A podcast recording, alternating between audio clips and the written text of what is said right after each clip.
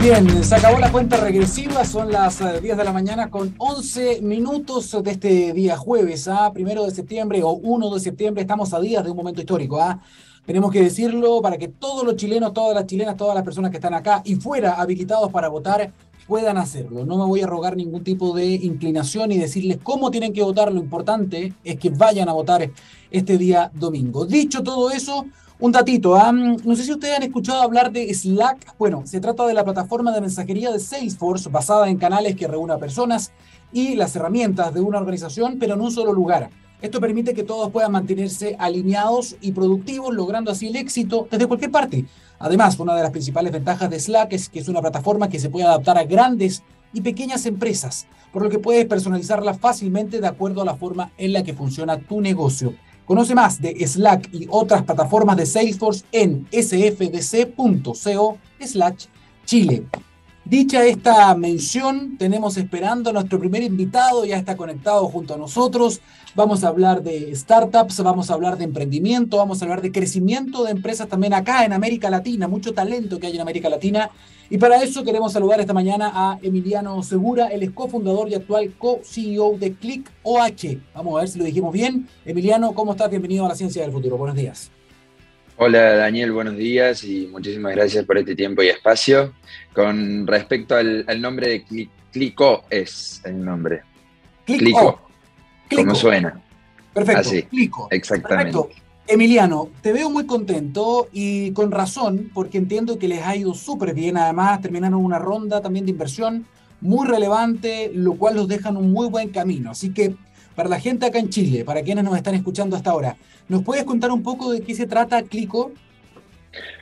Cómo no, Clico es una empresa que provee servicios de logística de punta a punta para personas que venden a través de Internet, es decir, para los e-commerce.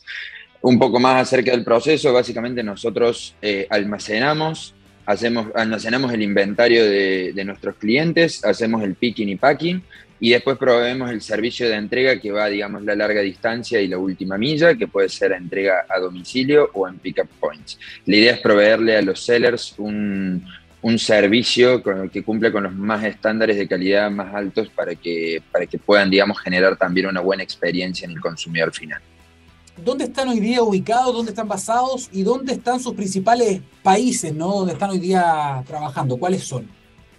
Bueno, nosotros arrancamos en, 2020 con, esta solución en Argentina. Eh, somos tres socios de Córdoba, Argentina, una, una ciudad en el centro del país.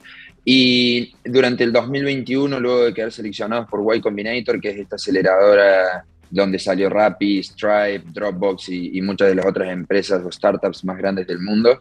Eh, fuimos expandiendo nuestro territorio eh, a Uruguay y Chile en primera instancia durante el año pasado y después salimos a México y, bueno, eh, esos son los, los cuatro territorios donde estamos operando hoy día. Emiliano, ¿qué, ¿qué, nos dirías tú que hace diferente a Clico versus la competencia? ¿Por qué lograron llamar la atención? ¿Por qué han logrado además ese apoyo en términos de inversiones también? Nosotros proponemos una solución basada en la tecnología. La verdad es que la industria de la logística hace 40 años que funciona de manera similar que un camión entrega paquetes, pero a través de la aplicación de la tecnología a los procesos se permite automatizar mucho y eso ayuda a reducir, eh, a reducir costos y tiempos. Entonces proveemos un mayor nivel de servicio, una mayor eh, visibilidad para el usuario y para el, para el seller. Entonces eh, eso permite aumentar la confianza también de, la compra a través de Internet. Entonces, es como convertir un mal necesario que era la logística en una ventaja competitiva para los sellers que nos utilizan. Bueno, es un área de negocio que está expuesta a mucha exigencia. Eh, hoy día mucha, mucha gente está comprando por Internet, ¿no? El e-commerce está cada día ganándole el terreno al comercio análogo, en terreno, podemos decir. Y, las personas, la verdad es que son muy exigentes, no perdonan muchos errores en este mundo, sobre todo lo que es la última milla, en el tiempo de despacho, que llegue a tiempo, que llegue donde tiene que llegar. Probablemente una mala experiencia em, puede terminar con la fidelización de un cliente, por lo tanto es súper exigente de dónde ustedes se están moviendo y cómo lo hacen justamente para disminuir los errores. Bueno, es, una muy buena pregunta y una muy buena aclaración también. Eh, Latinoamérica es, es, la región con mayor crecimiento del e-commerce, digamos, por sobre el porcentaje del retail. Eh, y particularmente en Chile hay una penetración muy grande del e-commerce, por lo tanto hay una exigencia muy, muy grande de parte de los consumidores a recibir un nivel de servicio que justamente le, genere confianza. Eh, uno de los puntos claves que nosotros en Clico entendimos es que para poder mejorar aún más, digamos, y para poder mejorar aún más los tiempos existentes de, estándares de SLAs, que es niveles de servicio básicamente, em, empezamos a entender la data que nos ingresaba de las órdenes, tanto de las órdenes vendidas como de las órdenes no vendidas, para empezar a entender por dónde se mueven esos productos y dónde se venden más esos productos dentro de los territorios donde operamos. Y eso nos permite también almacenar más cerca de la demanda. Entonces, eh, justamente eso hace que se pueda reducir muchísimo en tiempos y también en, en, distancias de entrega, lo que hace más, más efectivos los costos de la, de la entrega. A través de la tecnología se permite una, visibilidad, digamos, de, del, del, tracking del paquete, entonces eh, contamos con una gran cantidad de estados que permiten ir siguiendo el paso a paso y justamente es eso lo que necesita el consumidor final para, para que le genere confianza. Muchas veces eh, es más importante, si uno sabe que, va a llegar tarde a la entrega de un paquete, es muy importante darle esa visibilidad al consumidor final por ejemplo, yo voy a llegar una semana tarde a entregar un paquete, pero le aviso al consumidor, no es tan grave ese problema como si llego un día tarde, pero no le aviso al consumidor, porque ahí se pierde muchísimo la confianza. Entonces, esos son algunos de los puntos que, entendimos de, la logística y de, de, las nuevas exigencias del consumidor para, para poder ofrecerles una, mejor experiencia. ¿Existe alguna forma de hacer aún más eficiente, por ejemplo, las entregas, los envíos? Pongo un ejemplo cuando uno compra en general, la experiencia común, quizás más común acá en Chile, es que tú compras algo en cualquier tienda. ¿eh? Pongamos un ejemplo de cualquier retail, para no decir no. Uno compra un colchón y te dicen, perfecto, su producto va a llegar el próximo lunes.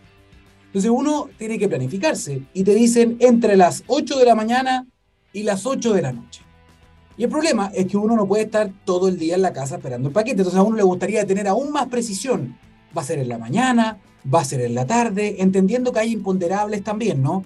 En ese sentido, ¿ustedes ofrecen algo distinto también en eso? Es decir, ¿el cliente está pidiendo ser mucho más específico? Primero que nada, nosotros lo que ofrecemos son eh, un servicio same day y un servicio next day, es decir, entregamos en el día o el día siguiente, entonces eso hace que no sea tan larga la espera y la planificación. Más bien compras hoy, te llega hoy o compras hoy, te llega mañana. Entonces es como que uno planifica ya al día de mañana y ya se puede organizar mejor.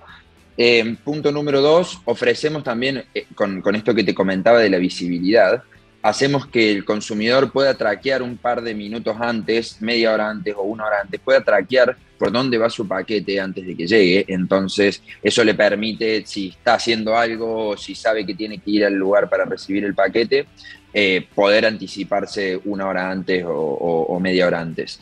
Otra cosa que nosotros entendimos para ayudar a la planificación de la entrega, como tú dices, es que la, la última milla la hacemos tanto a domicilio, como a pickup points. Entonces, tenemos una red de pickup points de más de, de más de 2.000 pickup points en toda Latinoamérica, donde justamente eso permite que si el consumidor final sabe que no va a estar en su casa o prefiere recibirlo, eh, o, se va a estar moviendo y no puede planificar su día, que vaya, que seleccione un punto de recogida cercano o que le quede cómodo su ubicación y que de ahí pueda retirar el paquete. Tiene 14 días para retirar ese paquete, entonces eso le permite muchísimas más planificación. Emiliano, el consumidor final no necesariamente va a saber que es Clico quien le está entregando el producto. Me explico, ¿no? Es decir, ustedes son B2B, ¿no? O sea, ustedes son business to business. Ustedes trabajan con las empresas. La empresa le pondrá el nombre que quiera o no le pondrá nombre finalmente si integran el servicio que ustedes tienen de delivery, ¿cierto? Eh, por lo tanto, uh, ¿cómo, ¿cómo la empresa puede competir hoy día eh, frente, por ejemplo, al anuncio, ¿no? Ustedes saben que hace mucho rato que está el fantasma, por ejemplo, de Amazon, ¿no? Que dicen que va a llegar a esta parte del mundo, que va a llegar a Argentina, que va a llegar a Chile, etcétera. Y están todos asustados acá en Chile. hay muchas empresas grandes de retail que dicen, chuta, ¿cómo vamos a competir? Bueno, con tecnología y con innovación acá en esta parte del mundo, ¿no? O sea, ustedes están justamente para eso, ¿no? Exactamente. No con eso quiere decir que Amazon no utilice tecnología. De hecho, hoy, hoy, hoy los, los grandes marketplaces eh, son los que mejor servicio ofrecen de logística. Ellos em, entendieron y desarrollaron las tres patas del e-commerce, ¿no? Que tenés la parte de la venta, la parte del pago y la parte de la logística. Yo te diría que son las tres exactamente igual de importantes. Eh, la parte de la venta es la que te da la, promoción y el marketing para, aumentar tus ingresos. La parte del pago es la que le da la, es la que necesita ser la más confiable para el consumidor final porque la persona tiene que poner la tarjeta de crédito en sus numeritos en, una pantalla. Y la parte de la logística es toda la, parte física, todo lo que sucede físicamente con el paquete y el producto que se va a entregar. Lo que nosotros ofrecemos es para esos sellers independientes, plataformas como Shopify, como Tienda Nube, como WooCommerce, o Magento o Vitex, cualquiera de ellas, eh, que justamente no pueden acceder a las soluciones como Amazon o como Mercado Libre que, que ofrecen la logística, el pago y todo eso para los sellers que venden a través de esos, de esos marketplaces, ¿no? Clico es adaptable a cualquier tamaño de empresa porque hoy día son más y más las compañías, las pymes, sobre todo en Chile, ¿eh? que son muy poderosas en el fondo en términos de generación de empleo, por ejemplo, son las que dinamizan la economía. Por lo tanto, muchos están subiendo a la era de la digitalización y dicen, yo también quiero vender por Internet. Clico es capaz de eh, trabajar con grandes retails como también con empresas más pequeñas o medianas. Exactamente, y ahí una, clave de, de, la logística, que no es que descubrimos la rueda, pero que la logística es un negocio que funciona con volumen. Cuanto más volumen, mejores precios se consigue de los proveedores, mejores rutas más eficientes puedes hacer. Si vos con un camión en una entrega haces, entregas 10 paquetes en un mismo edificio, te va a salir muchísimo más económico que si tenés un paquete cada dos kilómetros. Lo que nosotros hacemos es justamente consolidar el volumen de todos nuestros clientes para así poderles ofrecer un precio competitivo y a su vez también tener mejores plazos, mejores planificaciones y, todo es mucho más eficiente, digamos, con volumen en, lo que es la logística. Estoy pensando en tecnología más dura, ¿ah? porque claro, tú me estabas hablando también del, tema digital, de, los datos, pero eh, en el último tiempo yo me, ha tocado dar noticias respecto de empresas afuera, en Europa, en Estados Unidos, eh, donde uno puede ver cómo la automatización se expresa eh, no solo en los algoritmos, sino que también en los procesos de compra, selección del producto y despacho. Estoy pensando en unos almacenes que son realmente impresionantes, ¿eh? que son unas torres gigantescas donde hay verdaderas máquinas que van tomando, poniendo en caja y todo es muy rápido. Eh, es casi pura, son casi puros robots, básicamente, que están trabajando muy rápidamente. Nosotros vamos hacia allá, ya tenemos algún tipo de avance también en ese tipo de cosas, en el software, pero también en el hardware. Bueno, justamente los procesos logísticos, o sea, el, software dedicado a la logística, lo que trata de hacer es desarrollar procesos a nivel virtual que suceden en la vida real. Entonces, a diferencia de una fintech, por ejemplo, que es como tarjeta de crédito, todas transacciones virtuales, aquí tenemos que entender al, picker, que es el que está armando el paquete, aquí tenemos que entender al driver, que es el que lo está entregando, y toda la tecnología que se desarrolla justamente para poder mejorar esos procesos que suceden en la vida real. Eh, entonces, eh, básicamente, todo nuestro foco está en entender a todas las partes del proceso y poder virtualizarlas de la manera más eficientemente posible. Entonces, si la persona tiene que utilizar la pistolita dentro del warehouse para validar el cambio de responsabilidad de un paquete, bueno, ¿por qué la tiene que utilizar tres veces y no la puede utilizar dos? ¿Por qué no la puede utilizar una? Entonces, todo eso son reducciones de tiempo que se van viendo, se van convirtiendo en eficiencias, ¿no? Eh, y después otro lado muy, muy importante de la, de la tecnología nuestra es la utilización y la, los datos, como te contaba al principio, el, análisis, por un lado, de la venta, entender dónde se vende más, cuáles son las regiones donde más consumen un determinado tipo de producto, para entonces ir distribuyendo los, los, productos dentro de nuestros almacenes. Y punto número dos, analizar la no venta.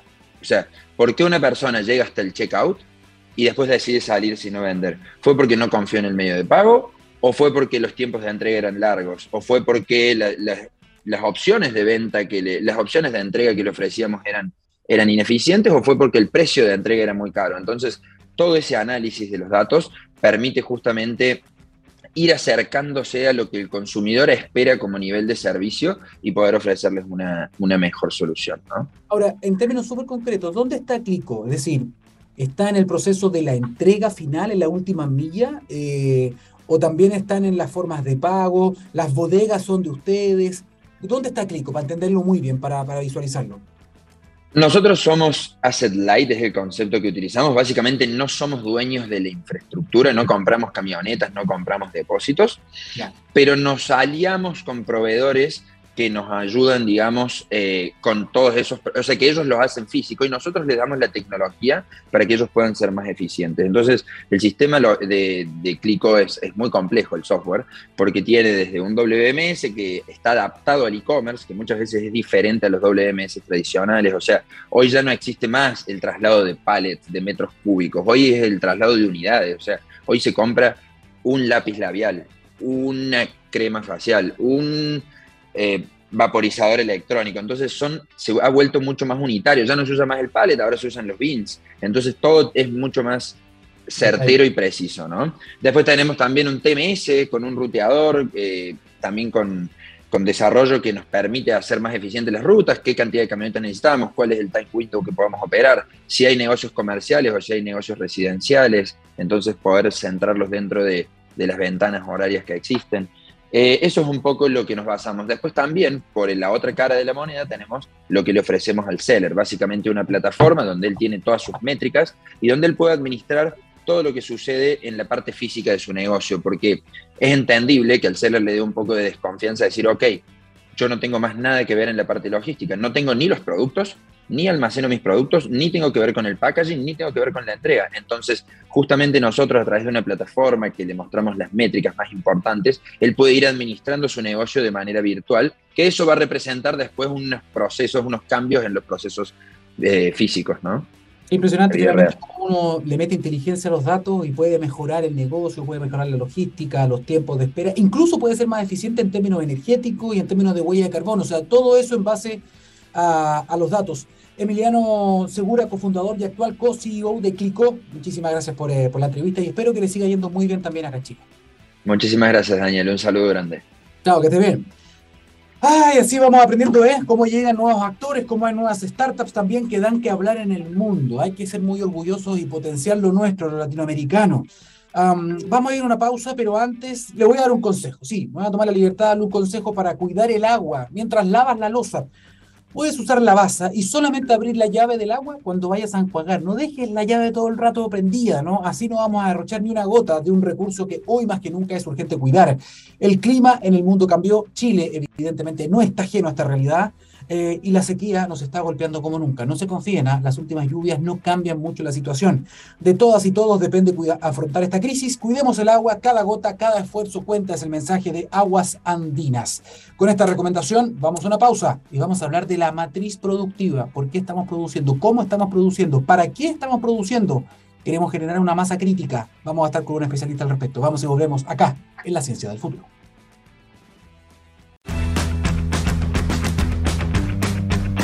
¿Cómo están eh, nuevamente amigos míos? Estamos de vuelta acá en la ciencia del futuro. ¿ah? Y tenemos un invitado de lujo. Vamos a estar hablando de la matriz productiva de nuestro país. Vamos a estar hablando de qué producimos, por qué, para qué, para quiénes, cuál es el costo, cuál es el futuro de esto, cuál es la eficiencia. Estamos pensando realmente en la crisis climática. Muy bien, todos esos temas que en general pasan un poco con estas reflexiones a raíz de que estamos muy sumidos en la contingencia, en el día a día pero vamos a invitar a alguien que sí está pensando en esto y que nos quiere proponer hacernos estas preguntas, ¿no? Reflexionar al respecto. Para eso queremos presentar a Mario Durán, académico Universidad de Concepción, además director científico de Ciprol Group. ¿Cómo está Mario? Bienvenido a la Ciencia del Futuro. Muy amable, Daniel. Eh, una vez más, eh, agradecer a TX Plus la posibilidad de, reflexionar, porque como lo dijimos hace un par de minutos antes de comenzar el programa, más que venir a plantear ideas, venimos a conversar sobre temas, como decía Roberto Mata, ¿te das cuenta? ¿Cuál es la verdad? Verdad. Damos, damos, damos, damos visión, algunos elementos. Más que certeza hoy día, Daniel, tenemos preguntas y, y queremos dar un marco a esas preguntas. ¿Te parece? Vamos, vamos haciendo entonces las preguntas.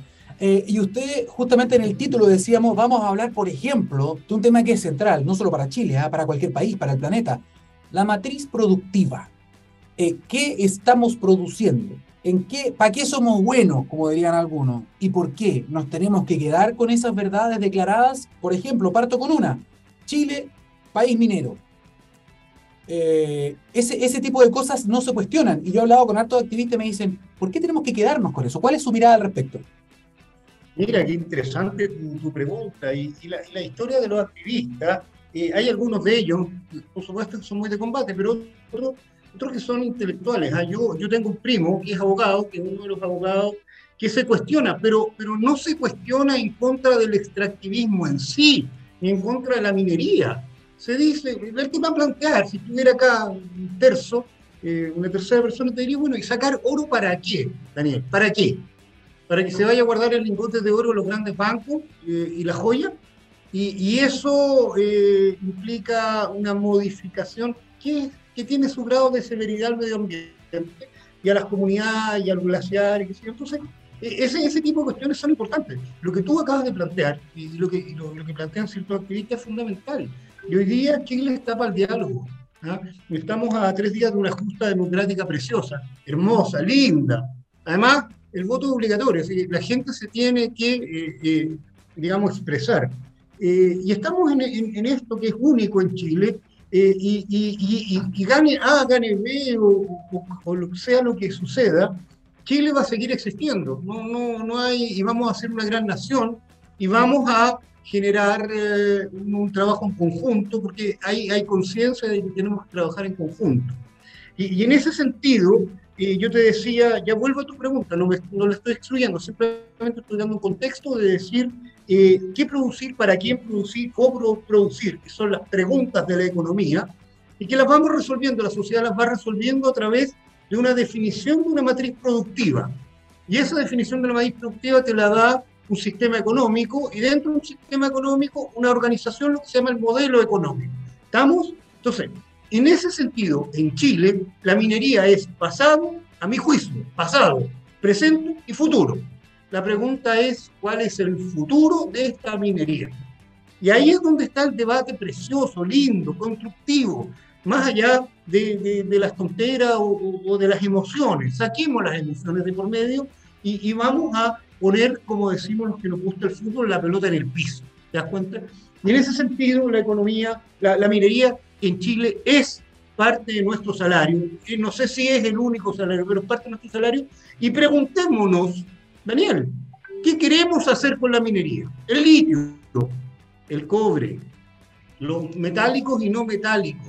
¿Queremos seguir eh, exportando alambrón, cátodos y, uh, y concentrados? O, podemos hacer otras cosas? En el litio exactamente lo mismo, en términos de las baterías, para poder, eh, eh, digamos, almacenar energía. Entonces, hay, esos son los temas que hoy día, como, te, como, como lo estábamos conversando entre tú y yo, más que, más que hacer aseveraciones, queremos dejar preguntas. ¿ah? Y sobre todo tu, tu, programa que lo ven tantos chicos jóvenes hoy día, eh, y, los adultos de repente maltratamos a los juventud decimos, no, si esto no saben nada. No es que no sepan nada, que tienen otra mirada. A lo mejor menos politizada, menos dogmática y qué sé yo, pero distinta, pero saben. Entonces, hablemosle a los jóvenes. Hoy día yo le hablo a los jóvenes. ¿ya? Y, y tu pregunta, Daniel, es fantástica. ¿Qué queremos hacer con la minería? Y sí o sí, aquí yo creo que vamos a concordar entre tú, la audiencia y yo, la tecnología, la alta tecnología, la ciencia de frontera y la gestión de alto nivel juegan un rol fundamental. Sin ciencia aplicada, en la calle, ahí en la vereda, en los campos, en la montaña, en el mar, sin tecnología y sin gestión de alto nivel, no vamos a ninguna parte. Ahora el problema es quién la promueve, quién lleva la batuta, cuántas batutas, cuántos ámbitos. Bueno, ahí está la discusión, y es una discusión, claro, ahí es estratégica y, es mucho más. Pero, pero yo, yo esa primera certeza te planteo y, ahora yo te hago una pregunta a ti. No sé si estás concuerdas conmigo en que sin ciencia aplicada, tecnología y, gestión de alto nivel no vamos a ninguna parte. Exactamente, estoy completamente de acuerdo con usted. Quiero volver con el tema este de también tener la capacidad humana, el capital humano avanzado que tanto se habla para enfrentar los desafíos tecnológicos que tiene el futuro, que es ahí tenemos un problema de verdad preocupante. ¿eh? Después les voy a decir por qué con algunas cifras y algunas cosas que he conversado con especialistas. Pero antes de eso, voy a hacer un salto. Eh, hablábamos de la minería, por ejemplo. Hablábamos de eh, el por qué, para qué, ¿cierto? Hablábamos, por ejemplo, del famoso valor agregado. Podemos hacer más tecnología, podemos no solamente extraer metales, no metales para exportarlo, o podemos también darle un poquito más de valor acá. Se están haciendo cosas interesantes en Chile, ¿eh? es importante ponerlo de relieve, pero, pero, eh, hay ciertas cosas que uno tiene que combatir. Por ejemplo, insisto, ciertos lugares comunes. Por ejemplo, cuando tú hablas de hacer tecnología dura, te dicen, pero no, lo que pasa es que eso no es competitivo. Mejor nosotros eh, exportemos la base nomás y que esto se fabrica afuera porque en el fondo es más barato hacerlo afuera. No, si economía de escala, te dicen. Pero, Mario, perdón, antes de la pandemia, hacer vacunas en Chile, todo el mundo te decía, no, pero ¿cómo vamos a hacer vacunas en Chile? Ya hicimos vacunas en Chile, después no era rentable, así que ahora mejor comprarla. ¿Qué demostró la pandemia? ¿Cambió el contexto? ¿Cambió la mentalidad? Ah, no. Si podemos hacer vacunas, volvamos a hacer vacunas. Es importante hacer vacunas. ¿Será conveniente en términos económicos? Quizás no. Pero en cuanto a soberanía sanitaria, sí lo es. Entonces, los preconceptos o las cosas que se van aceptando como verdades declaradas van cambiando y pueden cambiar. Ojalá que no sea necesario siempre que haya una crisis mundial para que cambiemos eso, ¿no? Claro, Daniel, tú apuntaste a una cuestión sociológica re importante ¿ah? eh, y a un estado de ánimo social importante. Eh, ¿Cuánto nos creemos el país? ¿ah? Eh, ¿Cómo lo proyectamos hacia adelante? tiene, tú, tú, tienes toda la razón, no tiene sentido auto, ser autovalentes en todo, no. Pero hay aspectos estratégicos que, que son. La defensa estratégica, ¿a quién se le ocurriría licitar la defensa chilena? No se puede. Eh, el tema de las vacunas. Bueno, el tema del cobre. En el tema del cobre hay clara diferenciación. Nosotros somos líderes en algunos ámbitos y queremos seguir siendo líderes. Somos líderes también en algunos ámbitos de la, de la, de la, de la acuicultura, de la silvi, silvo agropecuario también. Eh, pero, pero el, el, tema, el tema al que tú estás apuntando eh, es, es, que, es que en el fondo, y aquí una y aquí no estoy eludiendo tu pregunta, sino que la estoy reforzando en términos de decir que la historia la, la escribimos en conjunto. Entonces, primero aquí hay un llamado a que las universidades, los centros eh, de excelencia, las empresas que integran intensivamente innovación, trabajen juntos, porque la historia se construye juntos. ¿Y cómo vamos a ir dando respuesta a dónde vamos a ser autovalentes y hasta dónde? Justamente, yo creo que los consensos sociales hoy día eh, son, son muy importantes. Yo estaba leyendo, yo estaba leyendo, no estoy haciendo apología de nada, pero yo estaba leyendo un libro que escribió la hace un tiempo atrás que decía En vez del pesimismo, ¿ah? eh, sacando un tema importante, porque ahí lo que plantea es que, es que, es que haya una, siempre una puerta abierta entre los distintos actores de la sociedad que pueden ser las personas, que pueden ser las instituciones, los organismos, que pueden ser los gobiernos, los partidos políticos, pueden ser las empresas, las industrias, que hay que inscribir, tenemos que escribir una historia en conjunto, y aquí la escribimos todos, Daniel. Y, en ese sentido, lo que tú acabas de decir es fundamental. ¿Cómo acordamos dónde el país es autovalente? Por ejemplo, eh, tú hablaste, hablaste de este tema estratégico de las vacunas. Bueno, ¿y hasta dónde vamos con los medicamentos? hay medicamentos que efectivamente eh, sería bueno que nosotros los, eh, nos aseguremos o tengamos convenios que nos aseguren a nosotros una cierta independencia. Fantástico, sí, ¿hasta dónde? Y es ahí donde empieza, eh, es ahí donde tenemos que lograr los consensos necesarios si firmamos el TPP 11 o no, si firmamos tal protocolo internacional o si nos ponemos de acuerdo. Es muy interesante lo que tú estás diciendo. Y ahí lo que pasa, querido Daniel, es que la tecnología es, te da ventajas comparativas para la negociación. Porque hoy día uno dice, mire, no, es que en realidad le voy a vender la vacuna A, B, C, a tal precio y en tal condiciones. Bueno, por ahora se la compro, pero en un año más ya no se la compro. ¿Y cómo, tra cómo trasuntamos eso a la minería? ¿Y cómo trasuntamos eso al ámbito alimentario? O sea, yo te quiero decir cosas que, que, que tienen que ser un consenso. Hoy día nosotros vivimos en Santiago 6, 7 millones de personas viven en Santiago y se alimentan en Santiago de frutas y verduras. Frutas y verduras que en general están regadas con agua y que no sabemos, no tenemos certeza si tienen metales pesados, si tienen fecas, si tienen bacterias, qué sé yo.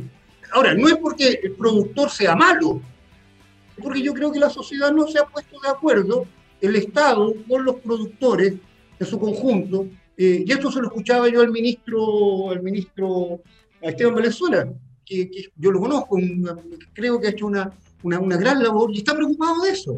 Entonces, ahora, tú me dirás, Mario, ¿qué tiene que ver eso con lo que estamos hablando de la tecnología? Bueno, existe la tecnología. Existe la tecnología para mirar los canales primarios, secundarios, terciarios, desde, desde las escorrentías en la cordillera hasta que llega a una simple lechuga que nosotros no podemos comer. Y existe la trazabilidad. Se puede. ¿Quién la implementa? ¿Para qué la implementamos? ¿Por qué? ¿Me entendí? Entonces ahí es donde todos los actores, los distintos escenarios, se tienen que poner de acuerdo, porque esto no es un problema tecnológico. Esto ya no es un problema tecnológico. Yo te voy a hacer una afirmación mía, que tiene que ver también con, con la matriz productiva, que tiene que ver con, con, con, eh, con nuestras 84.000 84 kilómetros de costa rectificable tiene Chile, donde hay actividad humana. 84.000. ¿Te das cuenta? Es una potencialidad enorme para el intercambio, para el comercio, para la generación de negocios sustentables y sostenibles, para el cabotaje. Pero Chile vive, y eso lo digo de manera responsable hoy día, creo que todavía vivimos de espalda al mar. O sea, hace dos semanas eh, se cae una plataforma que no tiene por qué caerse. Eh, no sé si el domingo o el lunes, eh, porque están haciendo una mantención en Quintero, se van unos cuantos pocos litros de hidrocarburos o petróleo, diésel al mar. No, esa es, una, es una, una, amenaza antrópica que, bueno, ocurre. Pero, pero te das cuenta cómo, cómo, cómo, nos, cómo nos falta información, porque si no hubieran sido 10 litros, hubieran sido 1000 litros, ¿dónde se va la pluma? ¿Qué hacemos? ¿Cómo lo controlamos? Bueno, ahí se necesitan consensos.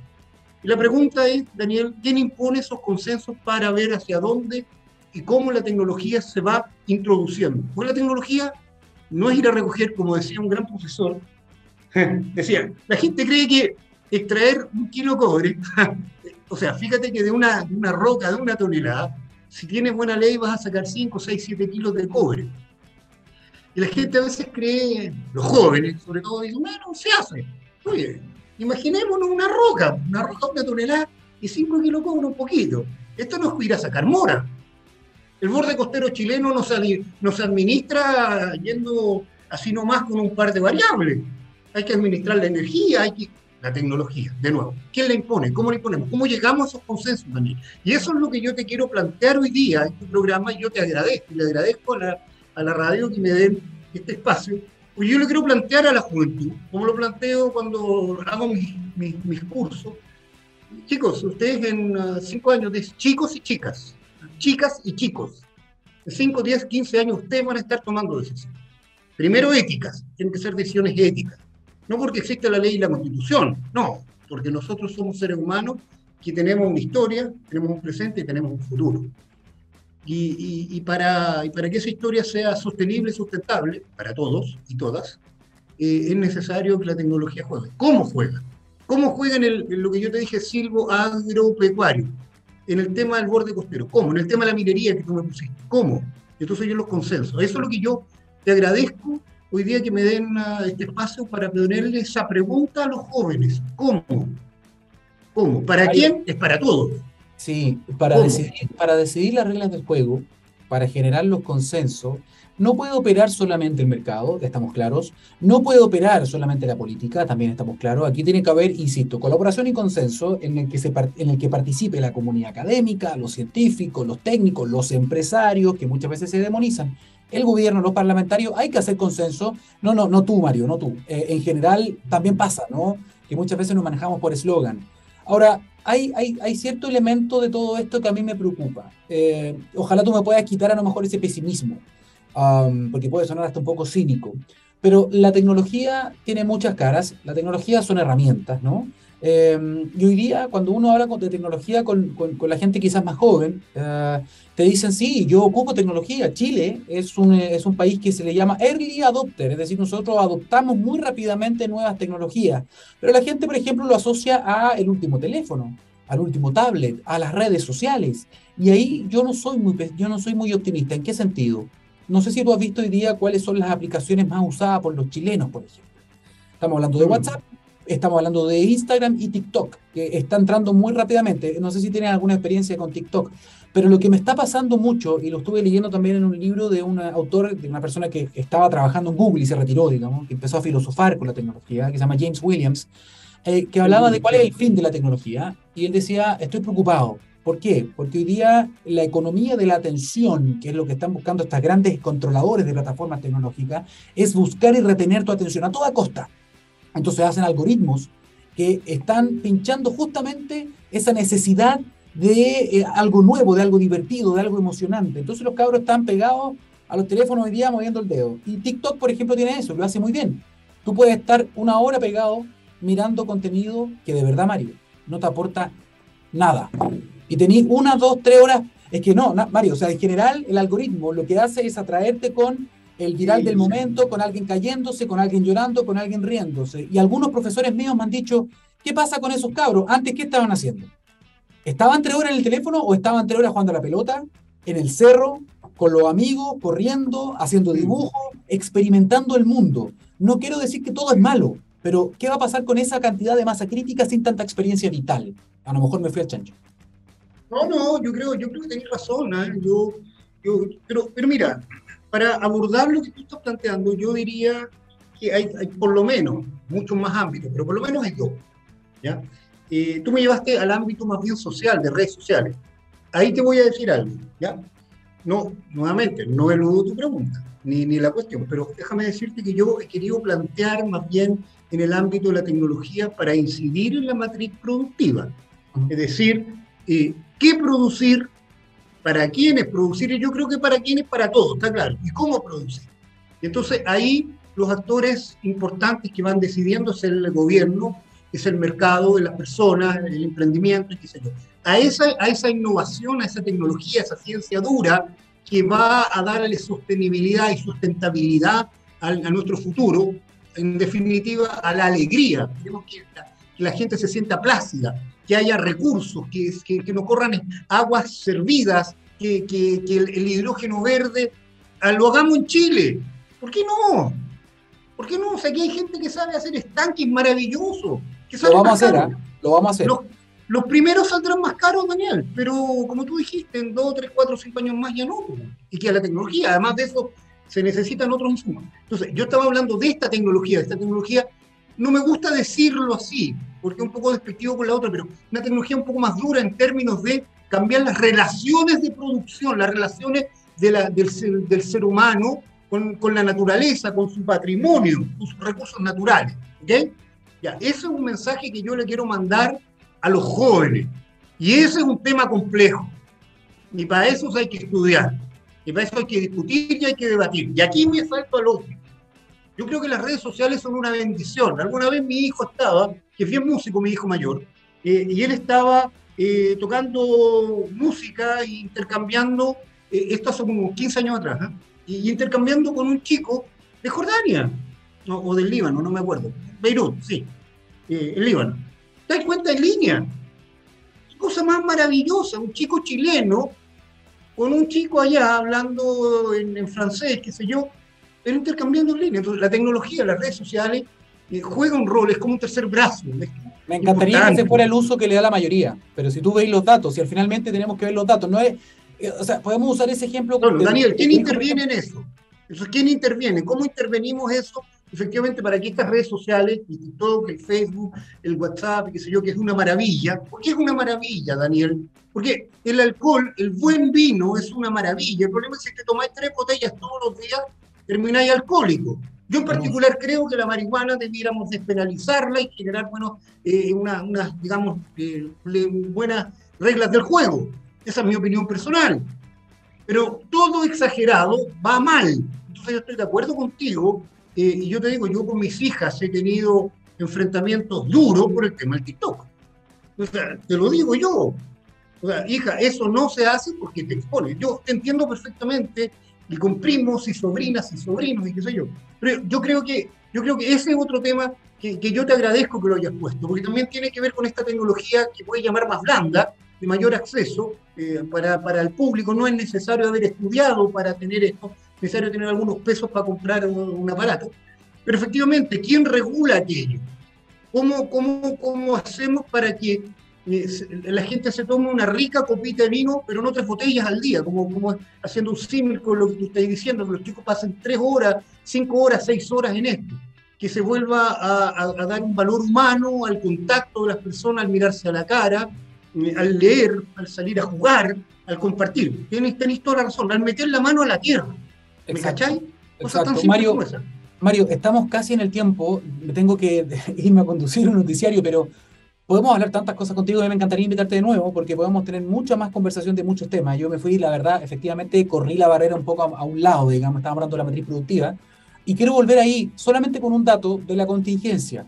Yo sé que no te gusta tanto el momento, el día a día, pero esto es interesante porque se viene eh, la COP27, que es la conferencia de las partes de Naciones Unidas, ¿no? que habla del cambio climático, eh, están todos los países, Chile va a estar, y el presidente actual de nuestro país, Gabriel Boric, dio una entrevista a la revista Time, donde ha dicho algo muy interesante. Me gustaría saber tu visión brevemente, porque tenemos que irnos, pero dijo, nosotros somos un país que tiene un potencial gigante, y lo sabemos, no lo estamos viviendo, ya no es potencial, eh, en lo que es cobre, en lo que es litio, eh, en lo que es hidrógeno verde, que son materiales, algunos minerales y otros no, combustibles, que son necesarios para el mundo que se viene, para la electromovilidad, para limpiar la materia energética. Entonces él dice, ok, vamos a ir a la COP y lo que tenemos que hacer es un bloque común con América Latina para poder pedirle a los países que más emiten que bajen sus emisiones so pena de que vamos a reducir entonces también las exportaciones de estos elementos que ustedes necesitan. ¿Qué te parece ese empoderarse de esa necesidad siendo un país pequeño, pero diciendo hagamos un bloque.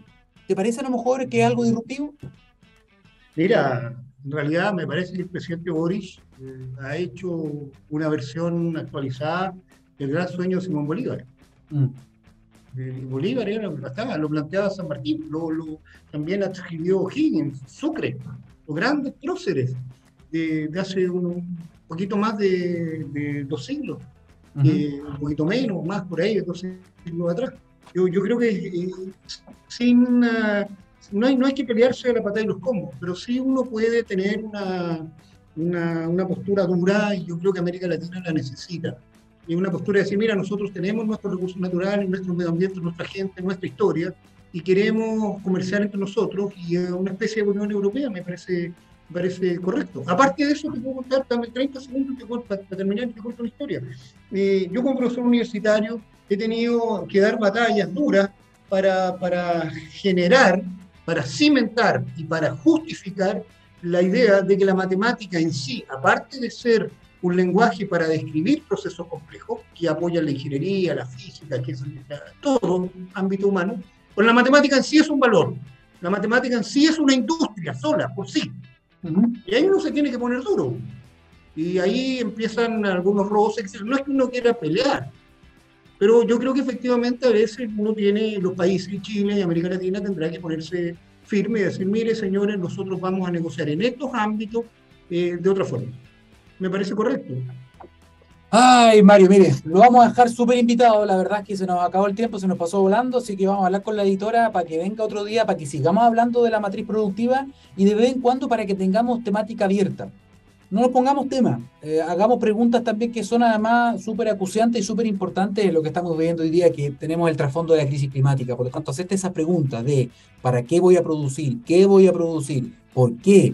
Todo eso es muy importante y es bueno que también las ¿Cómo? El cómo, el cómo. El cómo. Y el cómo que Seguimos regando, vamos a seguir regando las aguas, la, digamos, la agricultura en torno a Santiago con aguas que no tenemos certeza que estén limpias.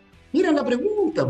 Ahora, interesante ahí, yo, yo ahí le agrego un dato ah, también, porque yo estaba hablando, por ejemplo, con lo que son las biofactorías, que es un, es un plan extraordinario que fue destacado en la COP25 en Madrid, ¿no? que lo hace acá eh, Chile, Agua Andina. Ellos toman y tratan todas las aguas servidas de Chile, o sea, de la región metropolitana, las recirculan, las tratan en las biofactorías con un nivel de pureza impresionante. Entonces, estas cosas también tienen que conocerse, porque también a veces nos quedamos en lo que sabíamos antes. Entonces, estas cosas también hay que darlas a conocer. Pero Mario, se nos acabó el tiempo. Muchas gracias por, eh, por, tu compañía e insisto en que vamos a dejar la ventana abierta, la puerta abierta, no la ventana, la puerta abierta para que venga. Y la ventana también. La ventana también. Mario, porque viene la primavera. Chao. gracias a ustedes. Chao, Daniel. Chao, Gabriel. Bien, y a raíz de esto, para cerrar simplemente el por qué, bueno, Anglo American, que es uno de nuestros auspiciadores, la innovación, dicen, está en el centro de lo que hacemos, buscando mejores formas de extraer, procesar minerales esenciales para la sociedad, usando menos agua y menos energía, con la ciencia y la tecnología como aliados lo que hablábamos, ¿no? Colaborando con las comunidades, trabajando para un medio ambiente más saludable, con estrategias para enfrentar entre todos y todas el cambio climático. Así en Anglo American avanzan con un propósito claro, dicen reimaginar la minería para mejorar la vida de las personas, parte de lo que estábamos hablando con Mario. Muchísimas gracias por su sintonía el día de hoy. Nos estamos viendo en un próximo capítulo. Que estén bien. Chao, chao.